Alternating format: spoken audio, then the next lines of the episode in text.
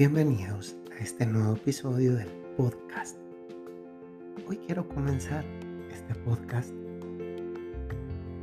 haciendo una reflexión acerca de las tallas. Seguramente que conocemos las tallas de nosotros mismos, las tallas de nuestro, de nuestro zapato, la talla de nuestra cintura, de la largueza del pantalón de los hombros. Conocemos quizá la medida de muchas partes de nuestro cuerpo porque la necesitamos. Y las necesitamos porque estas tallas, conocer estas tallas, nos ayuda a comprar las cosas que no son necesarias para cubrirnos y para estar presentables en los diferentes contextos de la vida, el trabajo, la familia, la fiesta, la relación con Dios. Interesante, ¿no? Darnos cuenta que si bien todo entra dentro de la categoría de ropa, eh, la ropa tiene un contexto muy distinto según el momento que se vive o el lugar donde se acude o el ámbito en el que se participa. No es lo mismo estar en, un velorio, por ejemplo, en la casa de, de un difunto, que estar en una fiesta donde hay música para bailar. Y no es lo mismo estar en un lugar de trabajo que estar en la casa de Dios. Esto casi, casi podría ser una reflexión sobre cómo también nuestra manera de vestir refleja la conciencia del lugar en el que estamos y de las personas con las que nos relacionamos. Hoy también este tema del vestir como un derivado del tema de las tallas en relación con nuestro cuerpo eh, es un ámbito que, que muchos observan, ¿no? Aquí en Roma, no sé si ustedes saben, pero hay una de las calles más caras, no de Roma, no de Italia, no de Europa. Es una de las calles más caras del mundo es la calle de Via Condotti, donde están las sedes de las grandes casas de moda como Armani, Versace, Dolce Gabbana, muchos, muchos tipos de tiendas como estas, análogas a las que están, aunque en otro lugar del planeta, en Nueva York, la Quinta Avenida, que hay tantas tiendas de este tipo o de otras, y que en la mayoría funcionan en torno a la venta de, de accesorios de ropa para el cuerpo humano. Y eso hace o ha creado en las personas una mentalidad en el que la talla, es decir, mi manera de vestir y en consecuencia también lo que he visto, pareciera ser lo importante en cuanto que eso me distingue, eso me diferencia de otra persona. O en otras palabras, soy en tanto en cuanto yo tengo, poseo, visto de una manera que otro no puede vestir. Pero dado que este asunto no es solamente algo de los últimos años, para este momento de la existencia humana, hemos llegado a un punto en el que ya no solamente es importante la marca de la ropa, sino también el tamaño de la ropa. De tal forma que ya no solamente hay una cierta forma de discriminación por lo que yo sí puedo vestir y tú no, sino con la talla que yo tengo para vestir eso que tengo y que posiblemente tú u otros no tienen. Y eso en las relaciones cotidianas ha llevado a que muchos centren el valor de una persona por la talla de su cuerpo y no por otra cosa. Es verdad, como comencé diciendo, que la talla tiene una cierta relevancia. Y la tiene porque necesitamos cubrirnos. Es que la mayoría de nosotros seguramente conoce su número de cintura, su número de zapatos, su número de guante, de calcetín, etcétera, etcétera, etcétera. Eso tiene una cierta relevancia en la vida cotidiana, pero quizá no la relevancia que nosotros le hemos terminado dándole.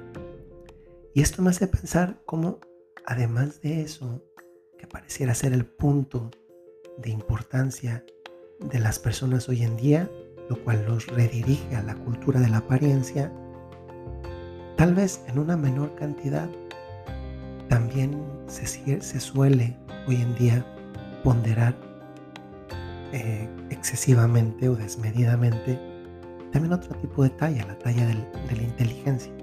Hoy hay lo que quizá en otro tiempo de la historia no había, lo cual en sí mismo pues puede ser bueno, y que es la, la medición del coeficiente intelectual, por el cual una persona es ciertamente más capaz que otra en el desarrollo intelectivo, académico, estudiantil, que con relación a otra que posiblemente no lo es porque su coeficiente intelectual es menor. Yo a veces pienso y hago un paréntesis que hoy en día no importa tanto que inteligente seas. Hoy en día importa que tan adecuadamente te desarrolles. Una persona demasiado inteligente a veces puede ser demasiado inteligente, pero no sabe eh, desenvolverse, no sabe comunicarse, no sabe relacionarse con los demás. Entonces, ni la talla del cuerpo es lo más importante y aunque el coeficiente intelectual tiene una importancia desde luego mayor, tampoco es lo más importante, aunque tenga una importancia distinta. En cambio hay algo que posiblemente no se mida o no se mida de la misma manera y desde luego que no ocupa la prioridad en cuanto a, a las tallas con las que a veces ponderamos a las personas. Y aquí me refiero no a otra cosa sino una talla verdaderamente importante como es la talla del corazón. Hay un, un versículo del Evangelio que dice bellísimamente, con la medida que midiereis, seréis medidos. Hoy yo te pregunto, ¿tú sabes cuánto mide tu corazón? Uno podría preguntarse, pero es que el corazón, ¿cómo lo mido?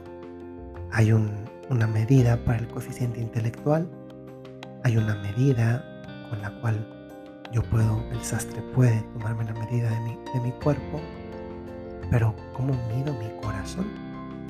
Yo creo que, que es verdad que no hay un instrumento como un termómetro, por así decir, que me tome la medida del corazón me la refleje inmediatamente. Pero basta un mínimo de coeficiente intelectual para percibir en nosotros mismos la talla de nuestro corazón. Porque la talla del corazón se manifiesta de muchas maneras. Voy a decir solamente algunas. Y tú te puedes ir poniendo este test. Voy a decir solamente cinco. Uno de, de las tallas que me hacen ver qué grande o qué pequeño es mi corazón es es la, la capacidad que tengo o no tengo de perdonar, incluso a las personas que no me han pedido perdón. Ya en otro podcast he recordado que el perdón no es un sentimiento, es una decisión, pero es una decisión que manifiesta la capacidad de un corazón. ¿Qué tan capaz soy de perdonar a los demás? ¿Se me facilite o no se me facilite? Eso ya me indica una talla pequeña o grande de mi corazón. La segunda, la generosidad. ¿Qué capacidad de desprendimiento de lo mío tengo hacia los demás? Generosidad de mis bienes, sí, pero a veces de algo más, más, que escoce más, la, la generosidad de mi tiempo. Que es eso que yo doy y que una vez que doy, no puedo, lo repito, no puedo recuperarlo nunca más perdón y generosidad. Tercero, la talla que se mide por los detalles. Muchas veces, especialmente, eh, los detalles tienen que ver con la delicadeza, la finura. Personas que con el paso del tiempo se dan cuenta que ya tienen ciertos hábitos de amor, de entrega, y pienso, por ejemplo, en su relación con Dios nuestro Señor. Pero quizá comienzan a experimentar un cierto aburrimiento, cansancio, porque han dejado de mirar la posibilidad de progresar en ese amor, pero en ese amor hecho con detalles.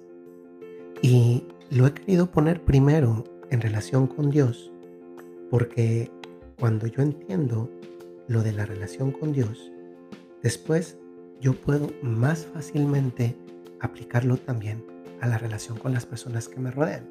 Y lo digo especialmente, por ejemplo, en el caso de esposos con esposas y viceversa, y de padres con hijos, y a veces también incluso las relaciones con la familia extendida, como pueden ser los suegros, los cuñados, los hermanos, etc. Un cuarto, un cuarto detalle del corazón generoso es esta capacidad de iniciativa, de creatividad. Es decir, no estoy esperando a que me digan qué hacer, sino que yo mismo tomado la iniciativa y con la luz del Espíritu Santo, porque estoy desarrollando un hábito bueno, bonito, de, de apertura a lo que Dios me quiere decir, entonces soy más capaz de hacer más actos de un corazón generoso, de un corazón detallista y de un corazón que es capaz de perdonar viendo las necesidades concretas de la otra persona, que no es otra cosa que entender que no se trata de lo que yo quiero dar, sino de lo que el otro necesita recibir. Y finalmente, el quinto punto de un corazón que me puede ayudar a medir un corazón generoso es qué tanto estoy a la espera de lo que me pida o cuánto me adelanto a dar antes de pedir. Es verdad que hay que respetar los tiempos de las personas. Eso, eso es verdad. Pero el respetar los tiempos de las personas no significa adelantarme a por lo menos ofrecerle y que las personas sepan que en mí tienen alguien que les puede ayudar o al menos que tienen la disponibilidad de ayudar. Posiblemente no son las únicas, seguramente hay muchas más. Seguramente que escuchando este podcast tú también eh, tratas de identificar algunas que te faltan o que, o que ya tienes Aquí, ¿saben qué es lo importante? En resumen, la talla de tu cuerpo cuenta poco. La talla de tu mente cuenta un poco más. Pero la talla que verdaderamente importa es la de tu corazón. Y esto es lindo pensarlo a la luz del versículo del Evangelio que les dije, porque entre más grande y bonito sea tu corazón, experimentarás la gracia de este Dios que también te mide a ti con la misma medida de un corazón grande que mide a los demás.